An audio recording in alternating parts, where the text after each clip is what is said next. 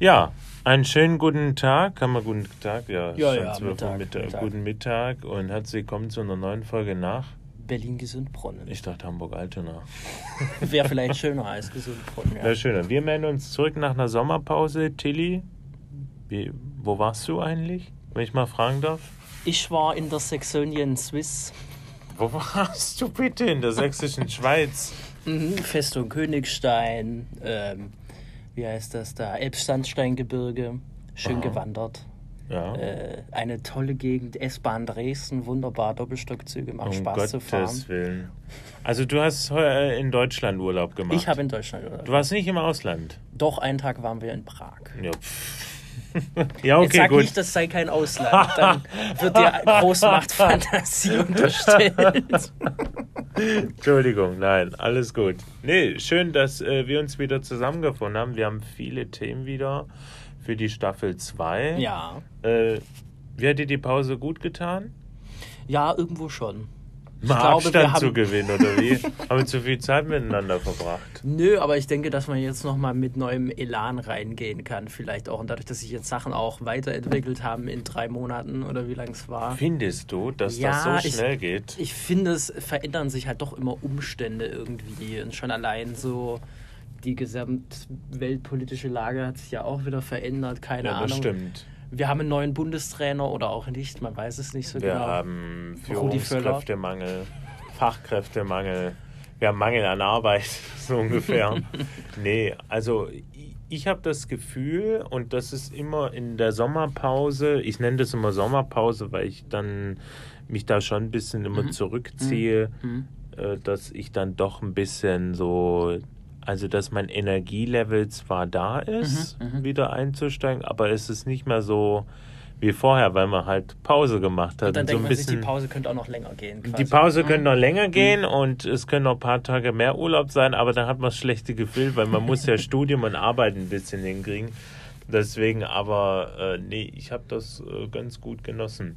Tilly, wir sprechen heute über ein Thema, was viele junge Menschen, denke ich, betrifft, auch in Mhm. unserem Alter, was uns eigentlich tangieren wird, weil Mhm. sonst wären wir ständig auf Ecstasy und äh, auf Partylaune, wo dann bestimmt manche sagen würden, wir rufen jetzt mal einen Notarzt an. Wir sprechen heute über das Thema psychische Erkrankungen bei, sag ich mal, unserer Generation, weil äh, der Herbst naht. Und ich weiß nicht, wie es dir ging, aber in den letzten Tagen hatte ich das Gefühl, dass einige, also wo ich aus Kreta gekommen bin, da waren ja 15 Grad und Regen und Ja. am nächsten Tag auch. Und jeder sagt so zu mir, Jan, ich bin, äh, mir, mir ist nicht so. Also ich bin Ja. down, Mhm. weil jetzt ist es ja schon um 20 Uhr dunkel. Das heißt, äh, die Sommerzeit hat ja geändert und Ja, der ja. offizielle Herbstanfang war ja am 1. September. Jetzt sind wir zwar wieder bei der 25 Grad Marke gelandet, aber trotzdem der Herbst naht und es wird dunkler. Hast du das Gefühl auch, dass die anderen in unserem Alter schon davor Angst haben so? Ja, das merke ich auf jeden Fall. Also man hatte ja auch so schon im Frühling auf Insta diese ganzen Reels. Ich denke ab jetzt nur noch an den Sommer und äh, ich halte es nicht mehr Von aus. Taylor Swift, ja, ja, August, ja. ne? Ich halte es nicht mehr aus, bis es endlich wieder warm wird und 30 Grad und blub und ähm, doch, man merkt das, dass viele Leute sagen, oh nee, und dann wird es auch gleich noch Winter und November und Grau und Regen und die ganze Zeit dunkel und dann hat man gar keinen Bock mehr vor die Tür zu gehen. Das habe ich schon von einigen Leuten mal gehört, dass sie das wirklich runterzieht, ja. Ja, und äh, wie ist so deine Stimmung, wenn es so, ich sag mal, wenn es regnet oder Ich muss sagen, das ist sehr unterschiedlich. Also zum Beispiel bei Regen kann ich sehr gut drin bleiben, irgendwas konzentriert lesen. Das geht wesentlich besser, wie Ja. wenn es draußen 40 Grad hat und die Sonne reindübelt. Ja. Weil dann habe ich auch immer das Gefühl, ja, ich könnte jetzt eigentlich auch rausgehen, irgendwie durch den Park laufen oder so. Und wenn das Wetter schlecht ist, dann bleibt man ja eher drin. Ich merke, dass ich Warum mich dann, eigentlich? Ich merke dann, dass ich mich Ich meine, besser, jeder hat eine Regenjacke. äh, Man kennt ja stimmt, den das Spruch. Es gibt, wie ging ja nochmal, es gibt kein schlechtes Wetter, es gibt nur schlechte, Schlechte Kleidung. Kleidung, Ja. Ich meine, ich habe auch Spaß daran, rauszugehen, wenn es regnet. Allerdings muss ich sagen, es kommt auch ein bisschen drauf an, wie. Wenn es so leicht nieselt, klar, das macht nichts. Aber wenn es den ganzen Tag durchregnet, das ist dann schon immer so ein bisschen so. mm, Aua. nicht so prickelnd. Vor allem, wenn es. Was ich jetzt halt eher schlimm fand, war sogar im Sommer dieser Platzregen immer. Wenn es so innerhalb von fünf Sekunden irgendwie gefühlte Ja. 1000 Liter runterregnet. Das finde ich brutal. Also, das, das finde ich eigentlich noch viel schlimmer als diesen Herbstregen, ehrlich gesagt. Na, wenn man in Südosteuropa sich jetzt anschaut, die Unwetterlage, ne, das ist ja auch extrem. Wo Mhm. Total. du gedacht hast, so vor ein paar Tagen habe ich da ja Urlaub eigentlich gemacht und Ja. jetzt ist eigentlich da Down-Under-Stimmung. Ja, und wie ist so, wie beeinflusst dich das, wenn in deinem Umfeld, sage ich mal, jemand halt schon so Anzeichen hat, er hat äh, Depression Mhm. oder ihm ist nicht so gut oder bist du da jemand, der sagt, oh, von der Person distanziere ich mich Nee. ganz schnell oder bist du jemand, der dann äh, weil ich finde, man hat da nicht so einen guten Ratschlag, weil ich finde, mein Gemüt ist da auch dann ein bisschen entzerrt, weil ich mich frage, wie kann ich dann helfen, ja? Mhm. Und diese Fragen immer, wie geht's dir, wie geht's dir, die lassen sich Schwierig. immer ganz schnell äh, alleine beantworten, wenn man die Person am Telefon hat oder wenn man sie Mhm. sieht oder wenn sie auch Sachen oder Dinge von sich gibt. Mhm. Da denke ich immer, da brauche ich jetzt nicht nachfragen, wie geht's dir, weil der Gemütszustand ist ja klar, sage ich Ja, jetzt mal. ja. Nur mir fällt es dann immer schwer, ähm, Also, das im Umfeld einzu... kenne halt das aus dem näheren familiären Umfeld, dass jemand ähm, Depressionen auch hatte oder Mhm. manisch-depressiv war eben. Also das ist immer ins eine Extrem umgeschlagen ist, entweder total Ja. positiv oder total negativ. Ich meine, gut, das war meine Oma, also eine sehr nahe Person und Mhm. man wusste, die hat es. Das war auch nicht weg, wegzudiskutieren. Man hat auch aktiv mit ihr darüber gesprochen, Mhm. wie geht's dir und so. Aber trotzdem hat man versucht, auch wenn sie in der depressiven Phase war, nett zu ihr zu sein, sie irgendwie dazu zu motivieren, Karten zu spielen, irgendwas zu machen. Mhm. Weil ich glaube, das Schlimmste ist wirklich, ähm, wenn solche Leute dann im Bett liegen bleiben, nicht aufstehen, nichts machen, Ja. niemanden sehen. Und dann musst du sie manchmal auch, auch wenn da kein positives Feedback unbedingt kommt oder irgendeine Mhm. Reaktion, das trotzdem dich darum bemühen, den Tag vielleicht etwas erträglicher zu machen. Weil Mhm. ich meine, die erinnern sich ja dann trotzdem daran, wie du zu ihnen warst in dieser depressiven Phase. Und das Mhm. kann ja auch daraus helfen irgendwo. Was ist denn dein Eindruck? Warum werden wir schon in unserem jungen Alter depressiv? Also ich meine, wenn ich jetzt Mitte 50 wäre oder älter und bin so und weiß jetzt nicht so, wa- was soll das nächste Lebensprojekt sein. Ich finde immer, also ich versuche jetzt schon, und das erzähle ich meinen Eltern auch immer, man muss in Lebensprojekte denken. Und ich habe das Gefühl, deswegen lassen sich auch viele Ehepaare scheiden, dann irgendwann ab einem gewissen Alter, weil es dann gar keine Projekte mehr gibt, Mhm. gemeinsam. Und ich finde aber, aber ich kenne mich da jetzt nicht aus, will mich da nicht so weit aus dem Fenster lehnen, aber was denkst du, warum, warum werden wir Jugendliche schon eigentlich manchmal zum Teil, wenn man das im Fernsehen Mhm. aussieht oder im Umfeld, eigentlich schwer psychisch krank? Also ich, was ich glaube, was mit reinspielt, dass man halt, was man ja früher nicht so hatte, die Nachrichten aus aller Welt ständig um dich rum hast, was dich ja unfassbar unter Stress setzen kann. Und da sind ja sehr, sehr viele sehr negative Nachrichten dabei einfach. Mhm. Irgendwie hier Klimakatastrophe, da passiert das Unwetter, da das Erdbeben, Krieg, Mhm. Krieg. Also ich Ja. glaube auch, dass zum Beispiel jetzt in der Ukraine die Generation an Jugendlichen wird traumatisiert sein. Das, ich Mhm. Keine meine, Frage, Diese, diese ja. Erfahrung wird die bis an ihr Lebensende verfolgen, glaube ich. Und ich glaube, diese Gleichzeitigkeit an negativen Einflüssen, die um einen rum sind, wenn man das nicht gut ausblenden kann und die ganze Zeit auf Twitter rumhängt oder was weiß ich, das zieht einen auf jeden Fall auch runter. Und ich meine, wenn man dann noch im Umfeld, keine Ahnung, schwieriges Elternhaus hat, was es ja durchaus auch, glaube ich, einfach mehr gibt als Mhm. früher, Ja. oder auch einen enormen Leistungsdruck von den Eltern her hat und man hat das Gefühl, man kann diesen Ansprüchen nicht genügen. Ich glaube, das sind alles so Faktoren, die damit reinspielen. Und dann äh, sagt der Körper wahrscheinlich irgendwann, ich kann nicht mehr und äh, man verfällt in sowas. Gab es auch so eine Phase bei dir, wenn ich fragen darf? Mm, Also ich muss sagen, was mich sehr runtergezogen hat, war Corona-Lockdown der zweite tatsächlich. Weil das war so. Also erstens mal psychologisch, man dachte, man hat es hinter sich, ne? Der erste Lockdown, tralala, Ja. Sommer war ja ganz okay so. Man konnte ja auch wieder ein Stück weg. Und dann dieser zweite, was sich so ewig zog. Man war eigentlich in der Abi-Vorbereitung, man hat aber auch die Klasse nicht mehr Mhm. sehen können. Es war alles nur online. Man hatte irgendwie Angst, ob man überhaupt richtig aufs Abi vorbereitet wird. So ein Man durfte nicht- trostloser Abschied. Es war ganz. Und es war ja, Ja. auch Ausgangssperre. Ich Ja. meine, also das war schon. ich kann mich jetzt gar nicht mehr so genau dran Das, hat, also das, das war so ein Einschnitt, wo ich mir dachte, so, puh, das war heftig. Ähm, ja, und dann äh, ist im Umfeld auch noch meine Oma verstorben. Das, Mhm. war, das war ganz schlimm. Also das fand ich wirklich sehr schlimm, weil da auch der Abschied durch die Corona-Maßnahmen ziemlich Nicht herzlich war, gar ne? nicht herzlich, weil wir sie auch nicht wirklich besuchen konnten auf der Mhm. Intensivstation. Und das fand ich echt schlimm. Also das hat mich dann Mhm. wirklich ein paar Wochen richtig runtergezogen. Wie hast, du, wie hast du das erlebt? Hast du dich einfach in deinem Zimmer eingeschlossen? Hast du WhatsApp deinstalliert oder Ich was hast du gemacht? Wir Also- waren ja immer im Lockdown spazieren. ja, das war auf jeden Fall ein po positiver Lichtblick irgendwie.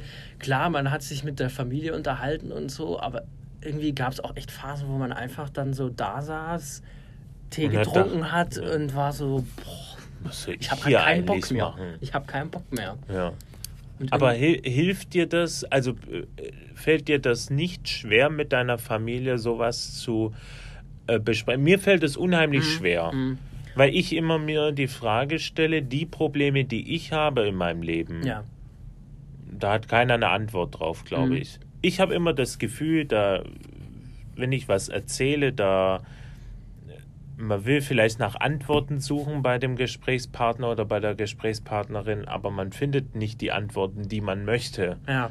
Und dann ziehe ich mich dann immer wie so eine Schildkröte zurück. Und das macht sich auch beruflich bei mir bemerkbar, dass dann die Kommunikation nicht rechtzeitig geschieht. Also da auch im Studium, da hat dann meine Studiengangsleiterin gesagt, Herr Zina, Sie sind jemand, der meldet sich immer zu spät, wenn das Kind äh, schon im Brunnen gefallen ist, so ungefähr. mhm. Obwohl äh, natürlich situativ bedingt, aber ähm, mir fällt es schwer. Also wie schaffst du das? Ähm, Ich glaube, das, aber das geht auch wirklich nur mit Leuten, mit denen ich eine sehr enge Bindung habe. Also mit meinem Bruder zum Beispiel geht das. Ach so, du sprichst jetzt von Einzelpersonen. Ja, ja. Ich dachte Also- jetzt in so einer Gruppe, wenn man. äh, Das haben wir eigentlich. Also klar, bei unserer Oma, das war, was alle betroffen hat, da haben wir miteinander drüber geredet. Ich meine, so Trauerverarbeitung. Boah. Vor allem, es war irgendwo auch ganz schön, wenn man gemeinsame Erinnerungen teilen konnte oder auch Erinnerungen, die man alleine hatte. Das hat auf jeden Fall gut getan. Aber so, ich kann auch nicht immer verlangen, zum Beispiel, dass jetzt, äh, keine Ahnung, mein jüngster Bruder oder so in der Stimmung ist, mit mir über sowas zu reden. Ich meine, manchmal hat man ja auch einfach keinen Bock da drauf oder es zieht einen selber zu sehr runter oder hat selber was, was einen beschäftigt. Darum muss man da irgendwie so einen Weg finden, dass man da so sensibel sich rantastet. Okay, wäre die Person jetzt bereit, über dieses Thema zu reden oder ist sie selber gerade in irgendwas anderem drin? Und das Mhm. aber ich würde auch sagen, es sind wirklich nur wenige Leute, wo ich sagen kann, da kann man dann darüber reden. Also, Mhm. weil es ist ja schon sehr intim, was man dann nach außen kehrt, wenn man sagt, okay, Ja. mir geht's gerade nicht gut. Man so. will die Akte immer so ein bisschen alleine bearbeiten, nicht noch mit. man macht sich ja auch Leuten. verletzlich dadurch. Also, Ja, ne? Das ist auch so ein Mhm. Ding. Ich könnte mir jetzt auch nicht vorstellen zu sagen, ey, hier ist eine Freundesgruppe von zehn Leuten aus der Uni irgendwie und wir Die quatschen da mal, jetzt mal zusammen, Wir quatschen so da mal schön über das Thema irgendwie depressive Phase oder so. Also das kann ich mir irgendwie auch nicht vorstellen. Schottest du dich ab, äh, wenn Freunde erzählen, dass sie Depressionen haben? Also Also wo du dich, ich sag mal, so ein bisschen äh, die Hände hochhebst und sagst, äh, da müssen wir jetzt aufpassen Mhm. und äh, bevor das in eine Phase geht, die ein bisschen toxisch werden könnte.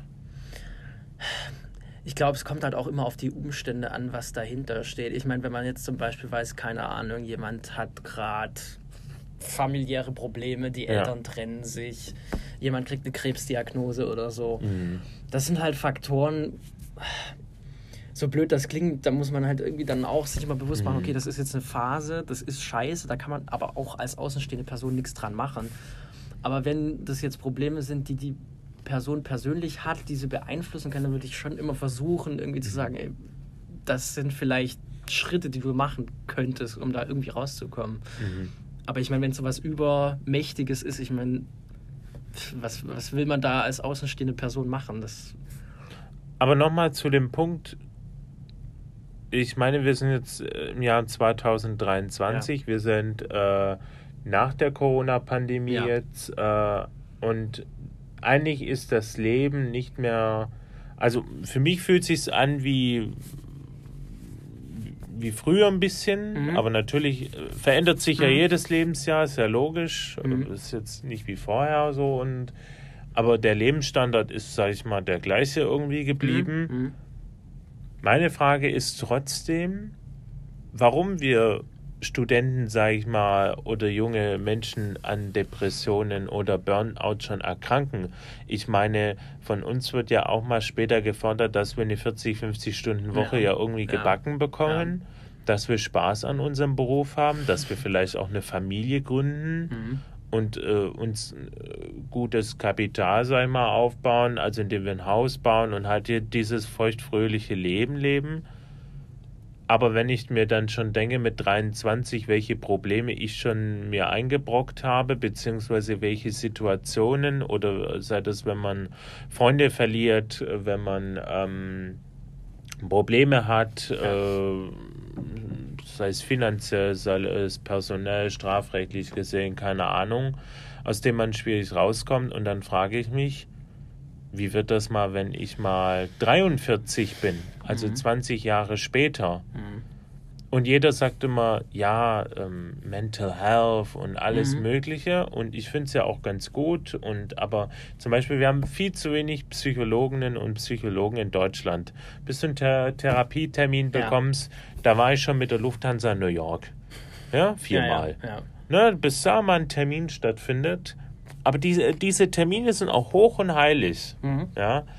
Mm, Aber zum Beispiel, wenn ich dann höre, dass äh, welche aus meinem Umfeld dann pro Sitzung 300 Euro bezahlen aus der eigenen Tasche, da wäre ich ja schon längst pleite. ja. Da wäre ich ja auf minus 15.000 so ungefähr. Ne? Und ähm, da frage ich mich halt, woher kommt das? Äh, gut, wir brauchen Psychologen, aber können wir es auch vermeiden? Weißt du? Hm.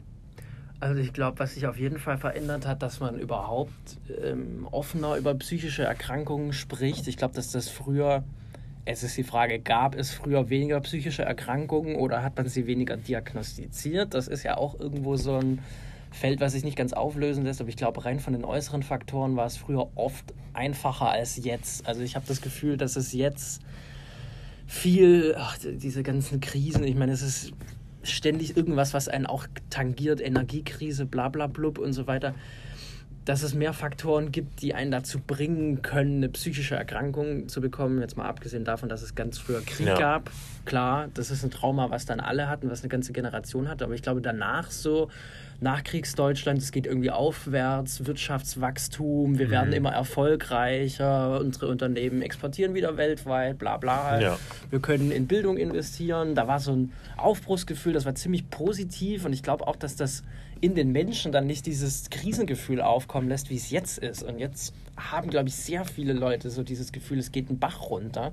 Und dass das auch persönlich mit einem was macht, das glaube ich sofort. Also, Hast du Angst vor der Zukunft? Puh, das ist eine sehr gute Frage.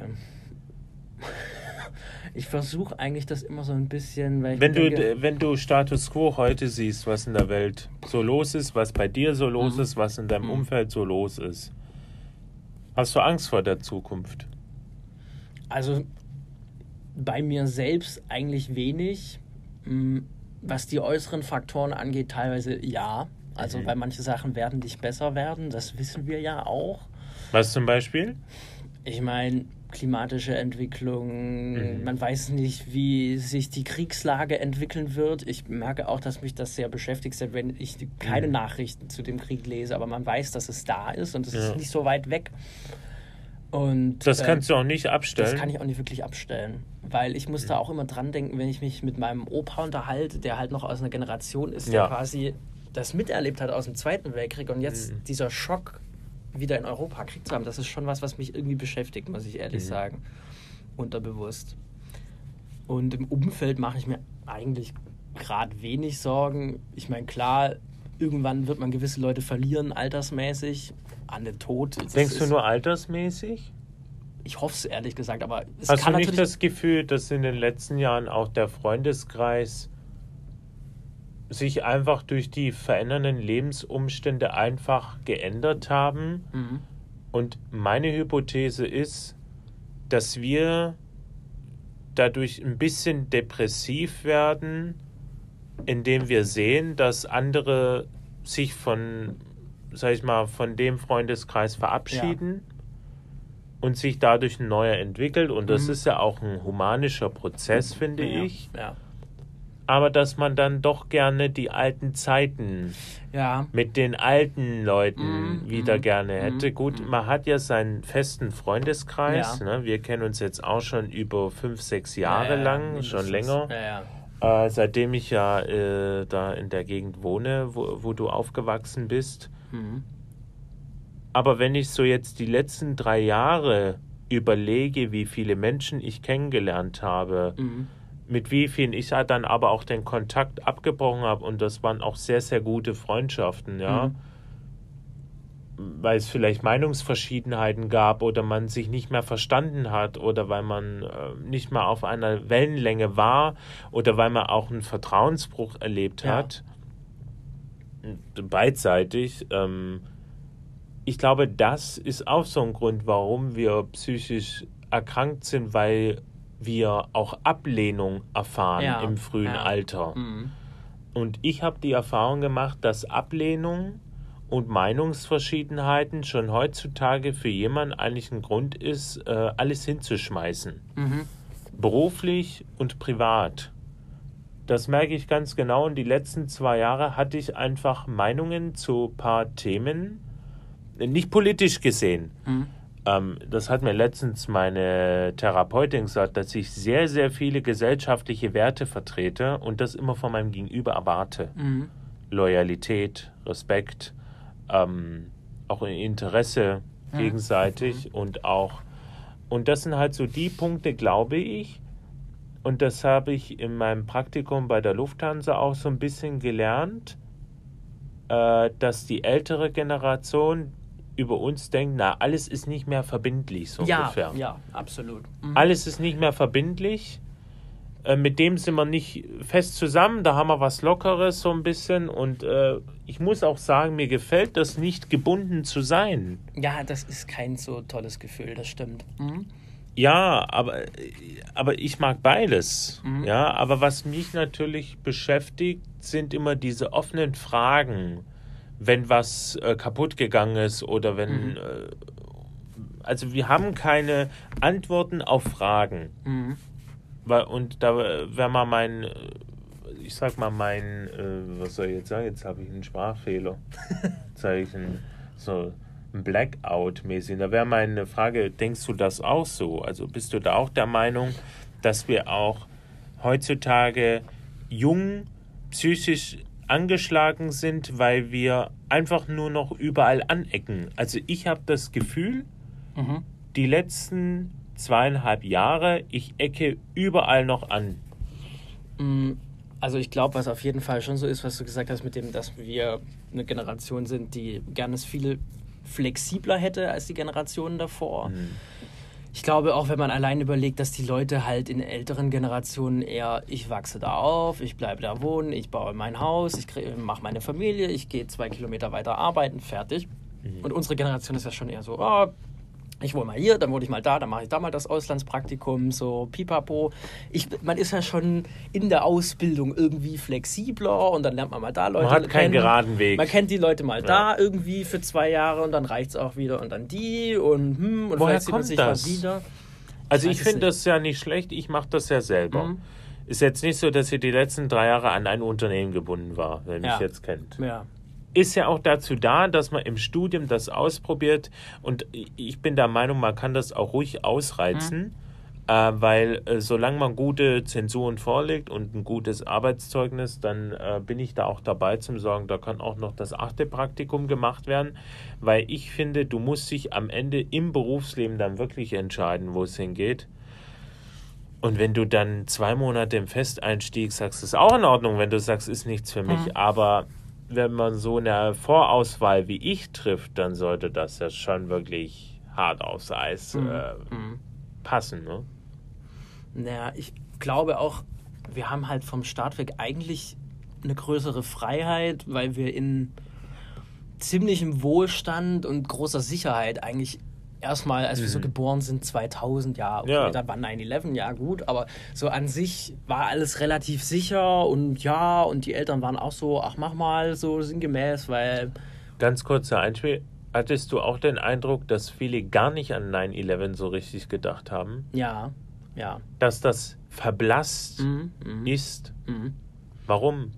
Ich weiß Weil wir nicht. jetzt den Ukraine-Krieg haben oder weil wir, weil das uns nicht mehr treffen soll oder weil wir nicht drüber nachdenken wollen. Also ich war der Einzige, der dann in die Stories wirklich mit Herz, äh, die haben ja im One World, ich war ja oben letztes Jahr im Oktober, da waren wir auf Dienstreise, ich war oben im, bei McKinsey, oben im Büro in New York, im World, im One World, im WTC und ähm, hab halt ähm, die, im Internet halt diese Strahlen gesehen. Da ist ja, das ist ja ein Riesenkrater, Mhm. sage ich jetzt mal, äh, quadratisch gesehen und mit so Leuchtstäben in die Luft. Und das hat mich einfach berührt, Mhm. weil ich äh, tatsächlich vor dem Ding stand und habe gedacht. Und auf den Bildern sieht das relativ überschaulich aus. Mhm. Wenn du in New York aber davor stehst, dann wird es kritisch. Ja. Dann, dann beben deine Füße auch richtig, Mhm. weil das so riesig ist.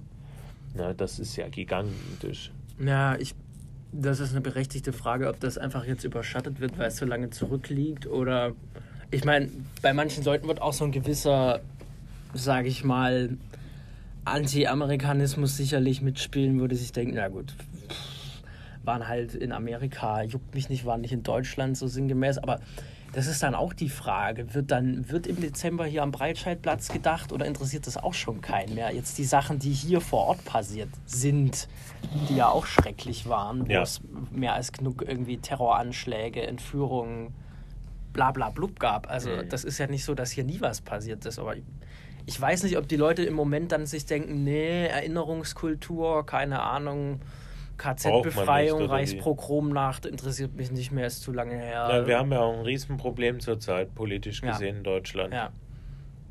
Das sind auch so Sachen, da habe ich mit meinem Vater drüber gesprochen vorgestern, wo ich zu ihm gesagt habe, ich bin dir ganz ehrlich, ich weiß nicht, ob ich mal einen Job in diesem Land bekomme noch. Mhm. Mit einer sicheren Lage, mit einem sicheren Posten, sage ich mal.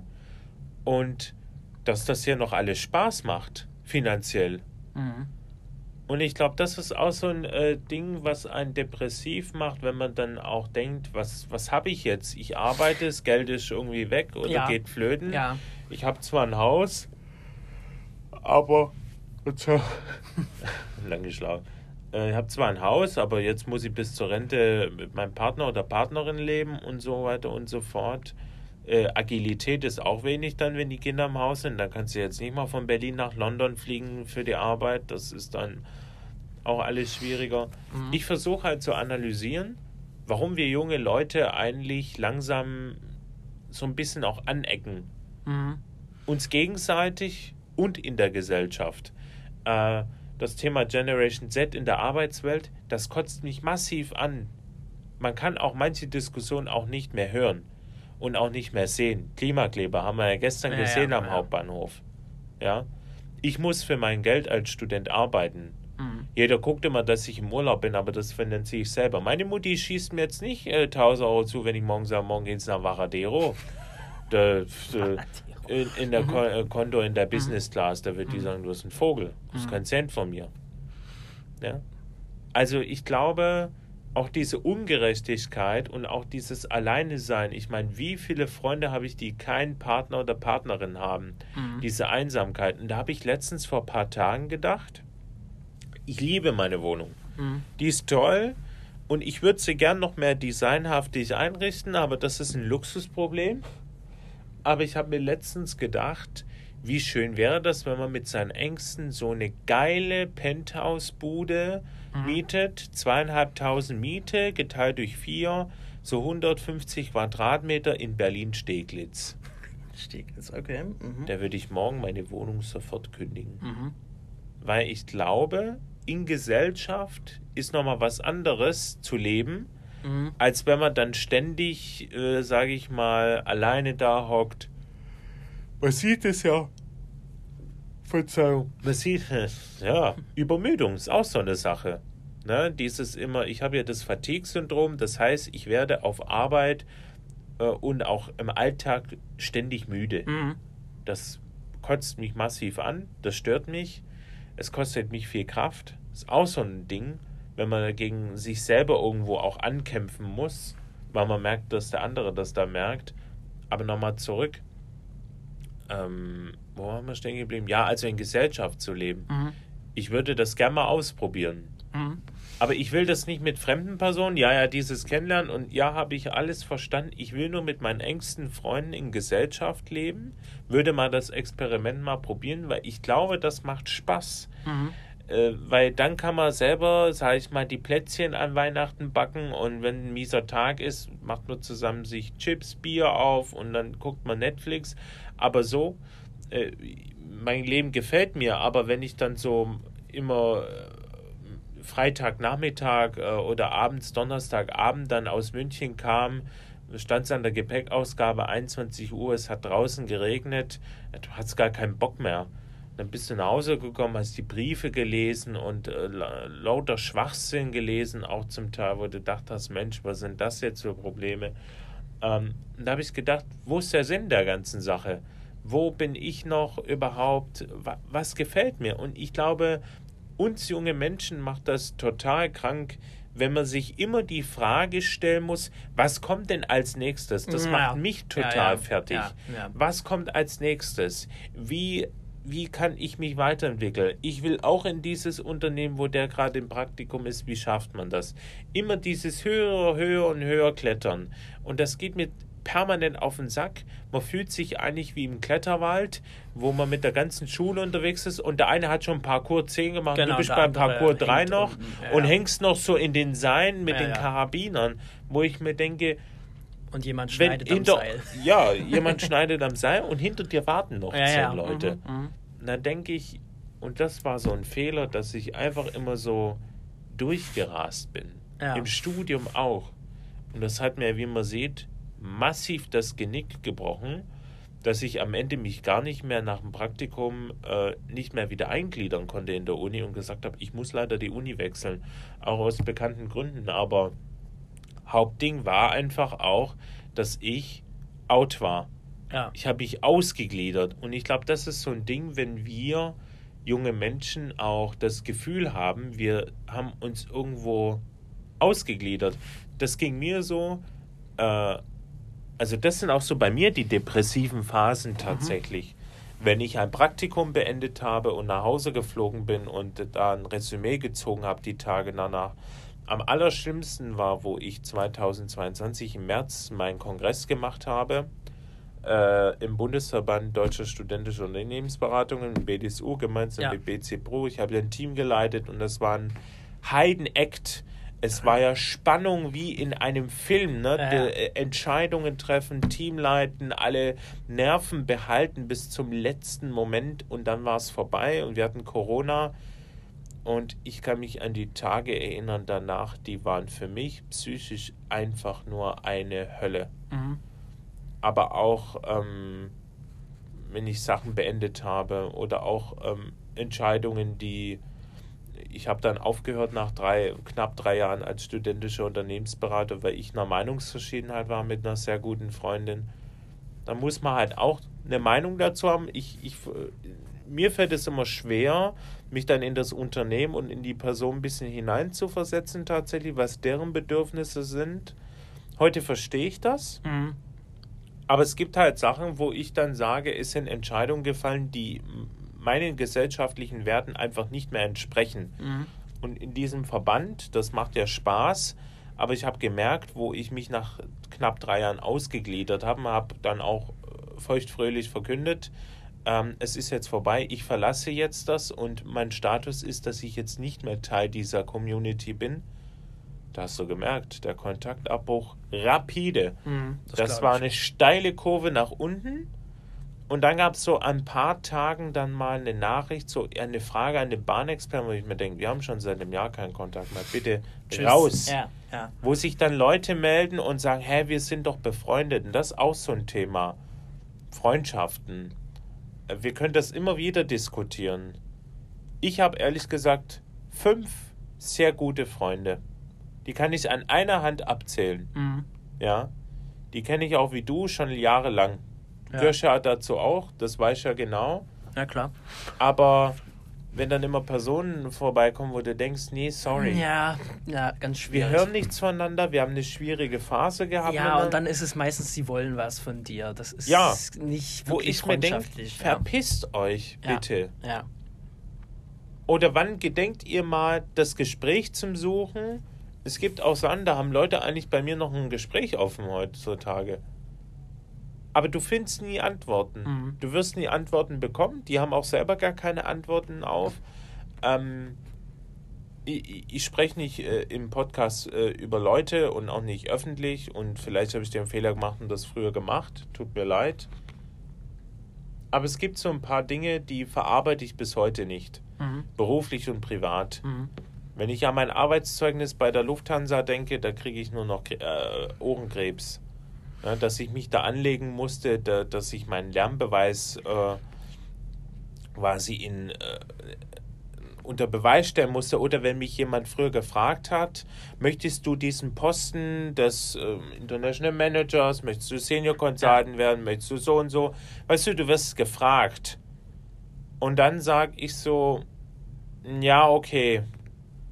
Und das gefällt mir heute sehr gut an mir und das war eine sehr gute Therapie, dass ich auch zu vielen Dingen heute einfach mal Nein sage. Mhm. Und dass ich auch Leuten ganz klar sage, was die Spielregeln sind. Ich will keinen Stress haben. Und ich will nicht nochmal in diese Falle ertappen, äh, tappen, dass ich eigentlich einen guten Freundeskreis eigentlich äh, verliere, weil ich jetzt aus dieser Community ausgestiegen ist bin. Naja, fragwürdig dann auch. ja, ist fragwürdig. Ich komme gut mit Verabschiedungen eigentlich mittlerweile klar. Früher Mhm. war das nicht so. Mhm. Aber auch, was, was mir schwerfällt, ist zu verstehen, warum manch, manche Freunde auch früher meine Meinung einfach zu gewissen Dingen nicht akzeptiert haben. Auch in der Familie. Mhm. Da gibt es Dinge, wo ich mich echt frage, ist das meine Familie? Mhm. Und gehöre ich dazu? Ich fühle mich, ich fühle mich in vielen Teilen dieser Gesellschaft tatsächlich, das klingt so doof, äh, entweder vom Kopf gestoßen, zum Teil auch ausgegliedert, ja, wo ich mir denke, bei Instagram, da kannst du die Hälfte eigentlich wieder rausschmeißen. Mhm. Oder auch so Meinungsverschiedenheiten, wo ich mir denke, nee, das ziehe ich jetzt durch. Aber würdest du sagen, dieses Gefühl, wenn so ein Ereignis kommt, wo man sich streitet oder eine Zurückweisung oder so, kommt bei dir dann Wut auf? Also, oder ist das dann mehr so eine Resignation, wo man sich denkt, so, pff, weil ich glaube, bei manchen Leuten kanalisiert sich das wirklich in Wut. Die machen dann irgendeine Scheiße. Das, das, ich habe das Da Gefühl, konnte dass, ich mich zurückhalten, weil ich da ja schon mit der Staatsanwaltschaft äh, Karlsruhe ja äh, diese tolle Porno-Affäre, sag ich Mhm. mal, wo äh, mir zu, zugetragen wurde, dass ich mich auf Schmuddelseiten bewegt habe, da weil äh, und dann Rechnungen. Ja, aber das Ja. sind auch so Dinge. Ja. Da hat mich meine Rechtsanwältin ausgeliefert, dem Ganzen. So, und ich habe einen Strafantrag angenommen. Ich habe eine Geldstrafe zahlen müssen von 1000 Euro und habe sie einfach gezahlt, um um Ruhe zu haben, aber Mhm. habe dadurch meine Luftfahrtsicherheitsprüfung verloren. Mhm. Ich darf eigentlich nicht mehr in der Luftfahrt arbeiten.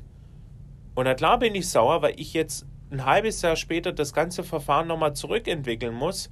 Und im Staat ist es so, im Strafverfahren, wenn du einen Strafantrag angenommen hast, dann gibst du das quasi zu, aber ich war es halt nicht. Und ich kann halt nicht viel beweisen. Ja. Und das ist halt mein Problem. Und das habe ich noch nie öffentlich äh, zugetragen. Ich habe das nur einigen Personen erzählt. Ich kann zwar drüber lachen, aber da bewirkt sich schon Wut auf. Aber ich hole mir dann halt, äh, ich habe eine gute Rechtsanwaltskanzlei in Stuttgart, die den Fall jetzt aufarbeiten. Das dauert, weil alles nochmal neu aufgerollt werden soll. Wut, Wut entsteht. Auch mein ehemaliger Vermieter, wo jetzt auch die Staatsanwaltschaft Berlin gesagt hat, sie sind ja richtig betrogen worden eigentlich. Ne? Und auch was mein Arbeitszeugnis bei der Lufthansa betrifft, äh, was ich bekommen habe, was total widersprüchlich geschrieben ist und auch nicht mein Praktikum wieder gespiegelt hat, ehrlich gesagt, weil ich doch eigentlich einen sehr guten Eindruck hatte, aber ich mit meiner Chefin einfach angeeckt bin, weil ich für diesen Kunden einfach gedacht habe, da bewirkt sich schon Wut drauf. Und ich versuche dann diese Diplomatie, die meine Mutter immer mir angelernt hat oder versucht an, äh, anzulernen, dann zum Sagen. Ich habe nämlich meiner Chefin und auch dem Personalvorstand der Lufthansa und dem höchst, äh, höheren Rangchef äh, vom Brand Experience Bereich wirklich eine E-Mail geschrieben und gesagt, dieses Zeugnis wird geändert, sonst landen, treffen wir uns vom Arbeitsgericht wieder. Da, da ist das Ding, dass ich dann das Risiko eingehe tatsächlich und sage, ich nehme jetzt in Kauf wahr, dass einer meiner Traumarbeitgeber sich jetzt von mir verabschieden wird. Also da wird es dann nie wieder ein Aufeinandertreffen geben, so ungefähr. Ähm, aber auch so Dinge, also ich würde zurück zu deiner Frage, beruflich und auch in zivilrechtlichen Sachen, ob das mit dem Vermieter ist, mit, äh, weiß nicht, mit äh, Vodafone oder Watson, da wirkt sich schon äh, Wut auf, aber nicht, dass ich jetzt irgendwie irgendeinen äh, Mist, sage ich mal, äh, baue. Mhm. Privat ist es resilient, weil du musst du musst es nicht akzeptieren, aber ich akzeptiere das, wenn eine Freundin sagt, ähm, du wirfst dein Spiel hier, du wirfst unsere Freundschaft aufs Spiel in einer halb beruflichen Kontextsache Ja. Hat auch viel Aufsehen also und ich höre ja auch, was darüber erzählt wird. Wir schreiben zwar mal ab und zu und gratulieren zum Geburtstag und das ist ja alles easy, Ja, ja. aber äh, diese tolle Freundschaft, glaube ich, wird es nicht mehr geben. Und dann ist es halt, dann denke ich mir, dann bin ich der Arsch und denke, dann lebt euer Leben und ähm, alles Gute, so nach dem Motto aber auch natürlich, äh, aber wirklich gemeint. Also dann denke ich mir, ihr werdet schon euren Weg gehen Mhm. und ihr werdet auch neue Leute finden, Mhm. die vielleicht eure besseren Best Buddies Mhm. sind.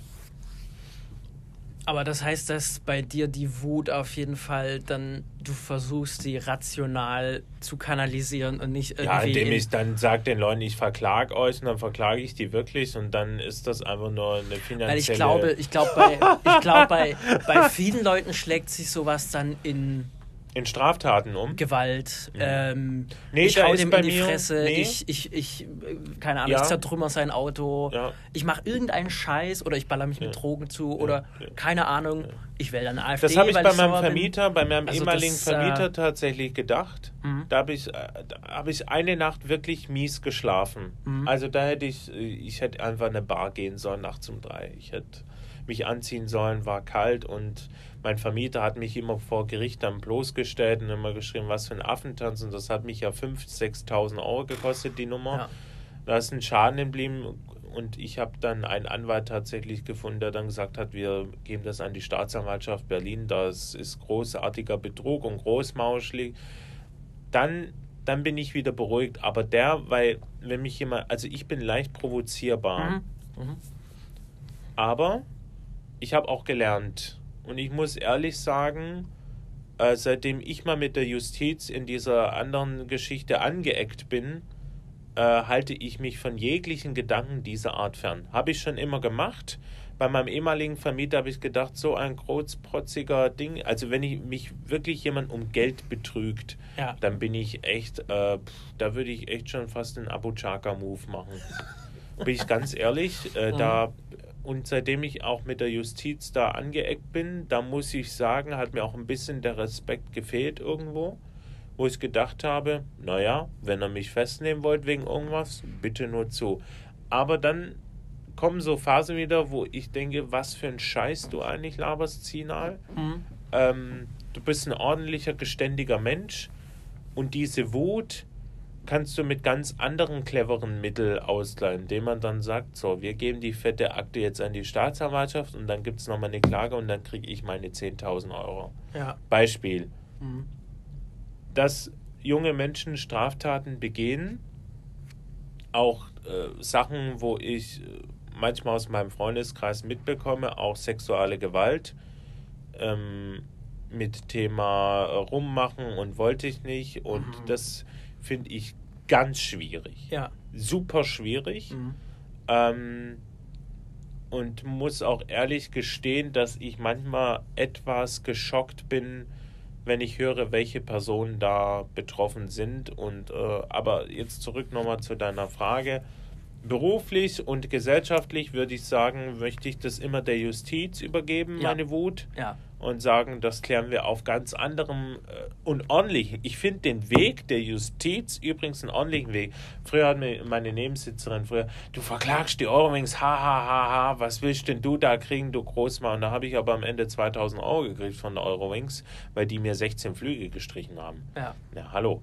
Äh, ich weiß schon um mein Recht Bescheid, ne? Und ähm, aber gesellschaftlich verabschiede ich mich dann von den Leuten und sage, okay, Das ist aber, Dann- glaube ich, auch vernünftiger als dann. Ähm, ich kann mich mittlerweile gut verabschieden Ich und ich merke auch, ja. ich merke auch, wie viele auch den Kontakt zu mir halten möchten tatsächlich, Mhm. äh, weil sie sagen, es tut eigentlich schon gut, mit dir äh, Zeit zu verbringen. Mag was Positives sein, aber ich fühle mich dann immer wie so ein Psychologe, der dann 250 Euro kassieren sollte und ähm, und der hat mit dem und das tut mir dann auch immer leid, weil es steckt ja auch eine persönliche Geschichte dahinter. Ja. Wobei viele auch lernen müssen, dass wenn man sein Leid trägt, äh, jemand anders, äh, sage ich mal, erzählt, dann überträgt man auch ein Stück weit das Leid. Naja, klar. Wenn mir ein Freund jetzt sagen würde, ah, er hat morgen Krebs und äh, haha, ist gar nicht so schlimm, dann will ich sagen, du Arschloch. Mhm.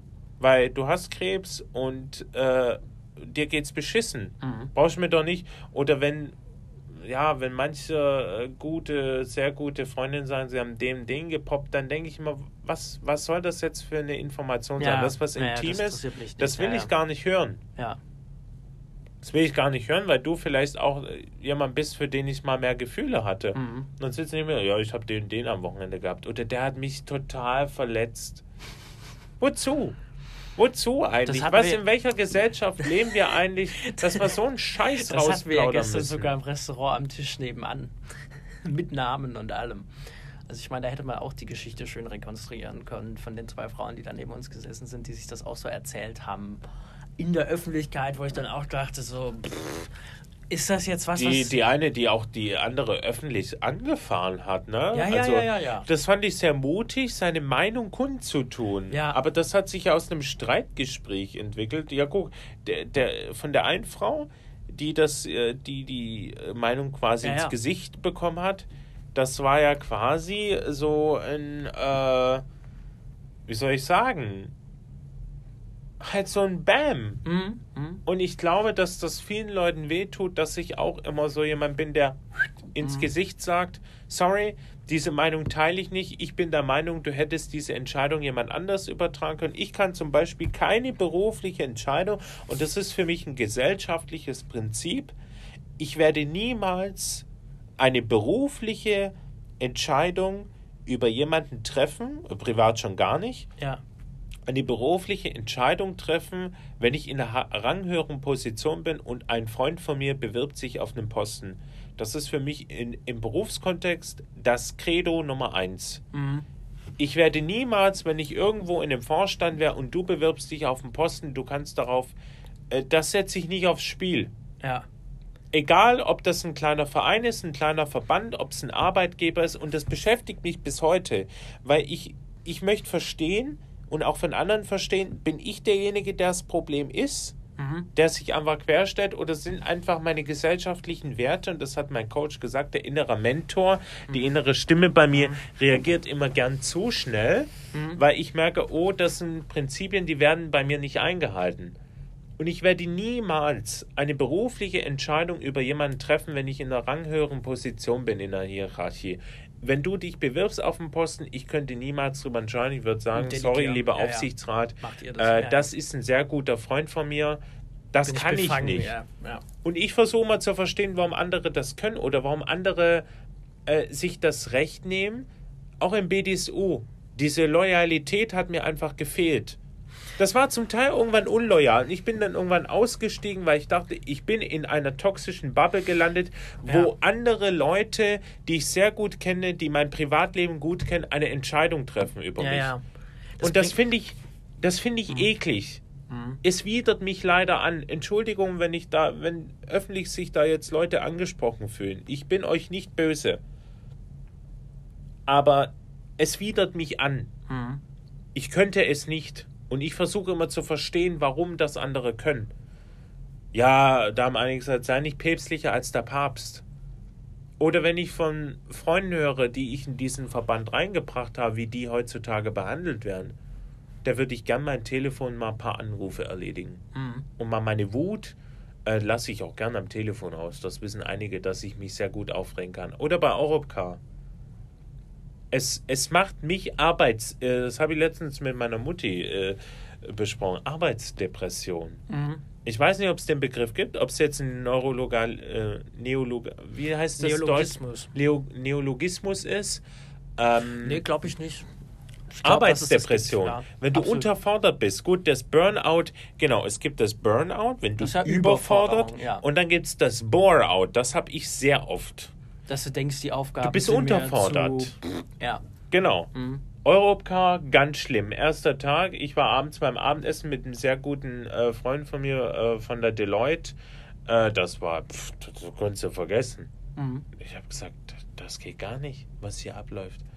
Äh, und ähm, ja, das sind halt so diese Dinge, die versuche ich immer abzuarbeiten. Und ich wünsche mir zu Ende des Studiums sind, dass ich alle Probleme und auch alle, sag mal, sag ich mal, Differenzen aufgeklärt habe Mhm.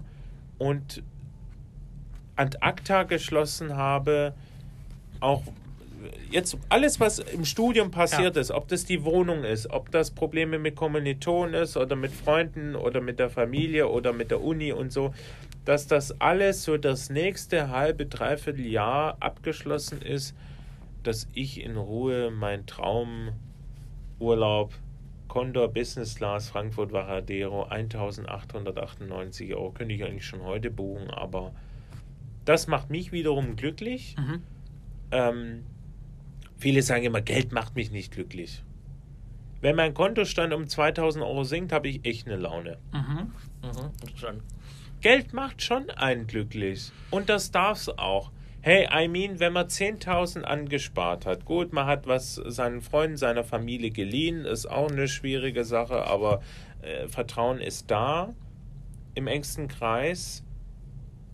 Aber ich habe mir vorgenommen, wenn ich zu Weihnachten meine Summe wieder angespart habe, dann freut mich, dann, ich finde es cool. Ja. Ich finde Geld cool. Ich glaub, ich finde, da muss man auch äh, rückblickend zu der letzten Folge, die wir in Mhm. der Staffel 1 ähm, besprochen haben.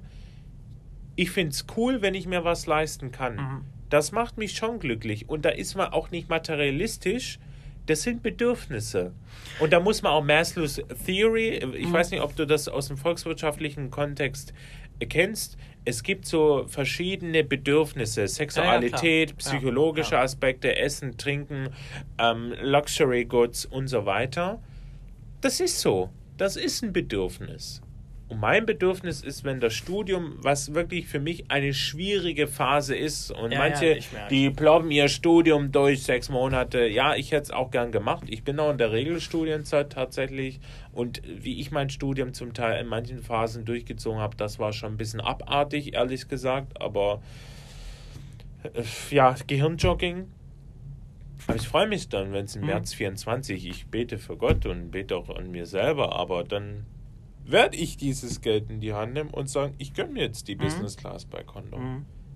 Und das ist so, wo diese depressive Phase dann wieder in Zielen umschwingt. Aber du denkst, es ist quasi kein Grundzustand, der immer kommen kann, sondern es orientiert sich an konkreten Ereignissen? ja, Oder ist das was, was so randomly manchmal aufkommt auch? Beides. Denkst, beides. Es gibt auch Ereignisse, äh, wo ich jetzt nicht Weil das kenne ich bin. auch. Das kenne ich auch, dass es eigentlich nichts wirklich ist und plötzlich denkt man über irgendwas nach und dann. Nach Arztbesuchen. Da- ich finde, den Arztbesuch muss man nicht immer negativ Mhm. bewerten. Auch wenn eine miese Diagnose ist. Wenn ich jetzt morgen zum Arzt gehen würde und der sagt, äh, Herr Zinal, Sie haben äh, schlimmeres Rheuma, Sie haben Knochenkrebs oder what's on. Ich kann nicht nach Hause gehen und mir einen Strick nehmen. Das geht nicht. Oder ich kann jetzt auch nicht zu Hause sitzen und rumheulen. Mhm. Ich kann das schwieriger. Mhm. Da bin ich vielleicht abgehärtet. Aber ich würde sagen, dass äh, da widme ich mich dem Ziel. Auch gegen Leute oder jetzt auch, ob es ein äh, Zivilverfahren jetzt ist, ob es eine Airline ist, die man verklagt oder der eigene Arbeitgeber, weil eine Sache nicht äh, korrekt gelaufen ist. Das ist ein Ziel. Das sind Ziele. Mhm. Leider. Ungewollte, aber es sind auch äh, Unternehmensführung halt. Also ne? das so heißt, der größte Horror wäre was, wenn man kein Ziel mehr formulieren kann. Wenn Ja. Irgendwas, wenn irgendwas kommt und man Ja. weiß, Also wenn ich gar keine Projekte mehr hätte, gar keine neuen Ideen für mein Leben, ich glaube, das wäre mein absoluter Mhm, Albtraum. mhm. Es wäre eher ein Albtraum, wie wenn, als wenn ich schwer krank wäre. Weil das, muss ich ähm, überwinden, das ja. ist zeiteffektiv. Entweder man überlebt es oder man überlebt es nicht. Ja. Ähm, das ist eine Frage, da kann man auch drauf äh, gut mitarbeiten, sage ich immer. Mhm. Manchmal nicht, manchmal ja, schon. Drauf an, was es ist, ja. Ja, wenn ich die ganze Zeit rauche, 35 Jahre, dann äh, ist eher die Zusammenarbeit geschädigt in diesem Punkt. klar. Aber ähm, ich würde sagen, dass, also das ist meine Vision und Vision, dass ich auch mit Brand Vantage jetzt, ne, mit meiner neuen Agentur, da, da ne, die, die ist schon seit äh, vier, fünf Wochen am Start, vielleicht nicht noch länger. Langsam, ne, Zeitinvestition ist so eine Sache. Aber das ist eine Idee einfach. Ein Pilotprojekt. Einfach mal zum Sehen, wie das ist, weil Erfahrung, Erfahrung, Erfahrung. Mhm. Wie ist, was ist mein Lieblingswort? Experience. Mhm. Die Experience macht das. Mhm. Ja, und das ist halt so das Ding, was man äh, enjoy the journey, ne? Enjoy the whole step, the whole process und not, und ich habe immer von end to end to end to end to end gedacht, immer von Stufe zu Stufe, auch Karrierestufe, äh, noch ein höheres Praktikum, nochmal bei dem und das und diesen tralala. Das ist äh, Vor allem wird um sich den Aperol, den Aperol kann ich mir auch bezahlen, wenn ich Mhm. einen Aushilfsjob Ich bei glaube, der das Problem ist halt, wenn man, wenn es dann nicht mehr weitergeht, dann ist das Enttäuschungspotenzial eben extrem groß, glaube ich. Ja, bei mir auch. das ist dann, Und wenn es so einen Step runter gibt. Dann ist es, dann ist einfach, man hat irgendwas erreicht und dann Ja, dann ist weiter nicht hoch. mehr toll. Genau. Und ich glaube, Ich glaube, äh, selbst äh, San Francisco ist ja äh, eine der Lieblingsdestinationen, die ich mal bereisen möchte. ja, Wenn ich das in ein, zwei Jahren schaffe, dann habe ich ja gar kein. Dann muss man wieder in neue Ziele denken. SpaceX, Mars. Ja, äh, ist ja völlig utopisch, aber Beispiel. Ne? Und Ja. ich glaube, auch jetzt für den Herbst, ich, ich wünsche mir, dass wir mehr Events machen, dass man mehr gemeinsam macht, dass man mehr miteinander telefoniert, ein offenes Ohr hat und dass man vielleicht auch wieder alte Freundschaften aufleben lässt, wenn man die Zeit findet und die Kraft dazu. Und das, das nehme ich jetzt mit aus dieser einen Stunde. Ja. Und bei dir? Also ich würde auf jeden Fall sagen, Du dass man, Wort. ähm, danke, äh, Richard, vielen Dank. Ja, gerne. Ähm, ich würde auf jeden Fall sagen, dass man Aki Watzke braucht noch seinen Kassler, Insider. liebe Grüße nach Nein, nix. Nee, Egal. nein, nein. Das sagen wir Wurscht. jetzt nicht. Aber ich würde sagen, dass man auf jeden Fall guckt, darauf achtet, wie es anderen Leuten geht. Auf jeden Fall nochmal verstärkt jetzt in diese Phase rein. Ja, die Dass man Community auch- ein bisschen wieder dass man einfach lassen. schaut, okay, gibt es da irgendwelche Anzeichen? Genau. Kann man irgendwie helfen? Und sich auch selber bewusst Muss sich auch gar nicht dahin entwickeln. wo, wo, wo, kann, wo sind so Spaces, wo sind Zeiten, wo ich mir selber auch mal was Gutes tun kann, um Ehrlich und loyal sein. Einfach normal sein. Das würde ich mir wünschen. Nicht immer gucken, wen kann ich als nächstes angeln, wen, wen tue ich auch auf die Reservebank. Ich merke das auch jetzt die letzten sechs Monate. Ich habe äh, ein paar Leute kennengelernt, du merkst, du bist die Reservebank, da habe ich gar keinen Bock. Und dann schreiben die, hey John, alles okay. Und ich denke so, Girl, you had a friend, you have a boyfriend. Was quatschst du mich I an? don't care. I don't fucking care. You know, I come for this fucking job, Job tonight. Lothar I'm not a Matthäus. child anymore. You you think you can play with me?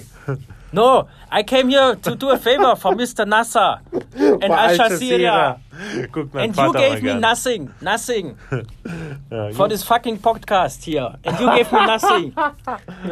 In diesem Sinne, Tilly, schön, dass du da warst hier in Berlin, im Nio-Haus. Yes, Ja, super. nothing. Bye bye. Tschüss. U-Bahnhof Wittenbergplatz. Diese Fahrt endet hier. Bitte alle aussteigen. This bus terminates here. All change please.